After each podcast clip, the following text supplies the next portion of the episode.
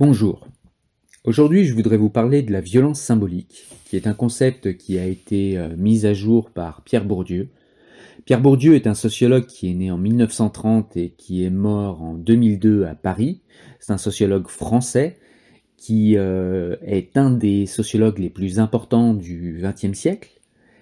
C'est un auteur qui est connu pour de nombreux ouvrages. J'ai déjà parlé sur la chaîne par exemple de la domination masculine, mais son ouvrage le plus euh, connu, c'est La Distinction, qui est considéré comme l'un des dix travaux les plus importants en sociologie, donc un des dix travaux les plus importants du siècle par euh, l'Association internationale de sociologie. Et euh, Pierre Bourdieu est connu en France également pour son livre Les héritiers, qui parle de l'héritage dont bénéficient certains enfants et pas d'autres. Revenons à la violence symbolique dont je voulais vous parler aujourd'hui. Alors la violence symbolique, qu'est-ce que c'est? Eh bien la violence symbolique, c'est une domination sociale.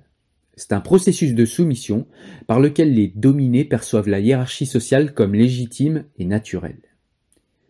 Les dominés intègrent la vision du monde qu'ont les dominants, ce qui les conduit à faire d'eux-mêmes une représentation négative. Violence symbolique est une source, chez les dominés, d'un sentiment d'infériorité. Les dominants assigne aux dominés un statut d'infériorité. Ce statut engendre des situations dévalorisantes pour les dominés. Les dominés éprouvent donc un sentiment d'infériorité. Ils sont soit invisibles, ils exercent des métiers auxquels peu de gens prêtent attention, par exemple, soit stigmatisés. Ces réalités sociales confirment les représentations mentales des dominés et des dominants, si bien que la hiérarchie sociale apparaît comme logique aux yeux de tous. Les dominants ont le pouvoir d'imposer leur propre vision comme objective et collective, si bien que les dominés ne disposent pas d'autre mode de pensée que celui des dominants. Ils ne peuvent donc pas s'échapper ou échapper à la violence symbolique. Tout se fait de façon implicite et non consciente. Cela rend toute contestation ou toute révolte extrêmement difficile. La violence symbolique n'est pas un processus d'influence, ni une vaste manipulation, un grand complot des Illuminati. C'est une croyance collective qui permet de maintenir un système social, un ordre social et finalement des hiérarchies sociales. Elle a pour effet la soumission des dominés sans que les dominants n'aient besoin d'avoir recours à la force ou à la propagande. La violence symbolique consacre l'ordre établi comme légitime. Elle dissimule de ce fait les rapports de force qui sous-tendent la hiérarchie sociale. Elle sert à pacifier les relations au sein d'une structure sociale. Alors finalement, si ça empêche la violence, vous me direz, est-ce que c'est bien la violence symbolique? Eh bien c'est comme beaucoup de choses, ça dépend comment on s'en sert et ça dépend pour quelles raisons on s'en sert. En tout cas, un monde sans violence symbolique est un monde où les rapports de force sont visibles et donc brutaux. Soit c'est la guerre civile, soit c'est la dictature.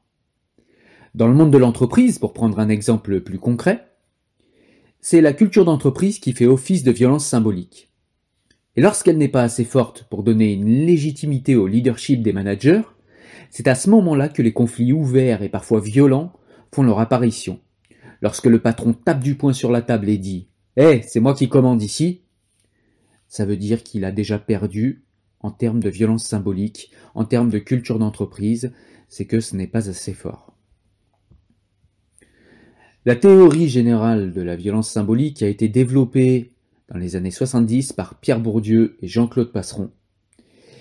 Et la violence symbolique, c'est ce qui permet d'effacer les conflits sociaux, d'effacer le fait qu'il y a une lutte des classes constante, et ça permet aux dominants, mais encore une fois c'est un processus inconscient, mais ça permet aux dominants d'imposer leur vue comme objective et de nous expliquer par exemple eh bien, que le rêve américain est quelque chose qui existe, et on va nous expliquer également que la culture du mérite est une culture qui existe.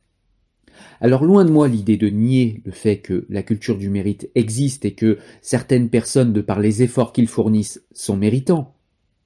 Mais simplement, parler uniquement de culture du mérite sans s'intéresser au contexte et euh, au milieu dans lequel évoluent les gens, c'est tout simplement être extrêmement inéquitable. Puisqu'évidemment, le mérite d'une personne qui va euh, conduire une grande industrie, une grande entreprise, qui serait celle de son papa ou celle d'un ami de ses parents, eh bien, il n'a pas le même mérite que celui qui a grandi dans un quartier populaire et qui n'a pas de réseau. Le mérite d'une personne qui a grandi avec tout l'apport culturel de ses parents et tout l'apport culturel des grandes écoles que ses parents lui ont payées n'est pas le même mérite qu'un enfant de quartier populaire qui, lui, n'a pas bénéficié des grandes écoles, a peut-être eu des parents illettrés ou alors avec euh, un capital euh, culturel extrêmement faible, et donc pour rattraper son retard culturel ou son retard intellectuel, il va lui falloir beaucoup plus d'efforts que celui qui a bénéficié de cette transmission par ses parents.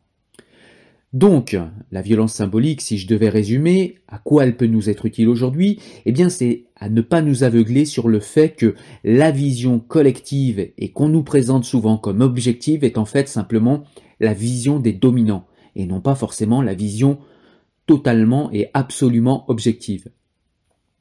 Et cela permet aussi de ne pas s'aveugler sur le fait qu'il continue à y avoir des rapports de force entre les classes sociales qui ont des intérêts divergents, mais que euh, ces euh, rapports de domination sont cachés par des violences symboliques qui essayent de faire comprendre aux dominés qu'ils sont à leur place en tant que dominés et que la place qu'ils ont, eh bien, ils la méritent et qui fait croire également aux dominants que, eh bien, la place qu'ils ont, ils l'ont mérité parce qu'ils ont beaucoup travaillé, ce qui n'est pas toujours faux, mais ils ont aussi bénéficié euh, d'éléments de capital culturel, symbolique, économique et d'un réseau social que des gens quartier populaire n'auront pas. Et si on gomme ces, rapports de domination et ces inégalités, eh bien, on ne peut pas être équitable au sein de notre euh, pacte social et au sein de notre nation. Voilà à quoi sert de comprendre et de savoir ce qu'est ce concept de violence symbolique. J'espère que tu as aimé cet audio. Si c'est le cas, tu peux m'aider de trois façons différentes. Tu peux partager sur tes réseaux sociaux cet audio. Tu peux également participer à mon Tipeee. Et tu peux également me rejoindre sur ma chaîne YouTube et participer financièrement en te joignant à ma chaîne. Voilà, moi je te dis à très bientôt. Porte-toi bien. Salut.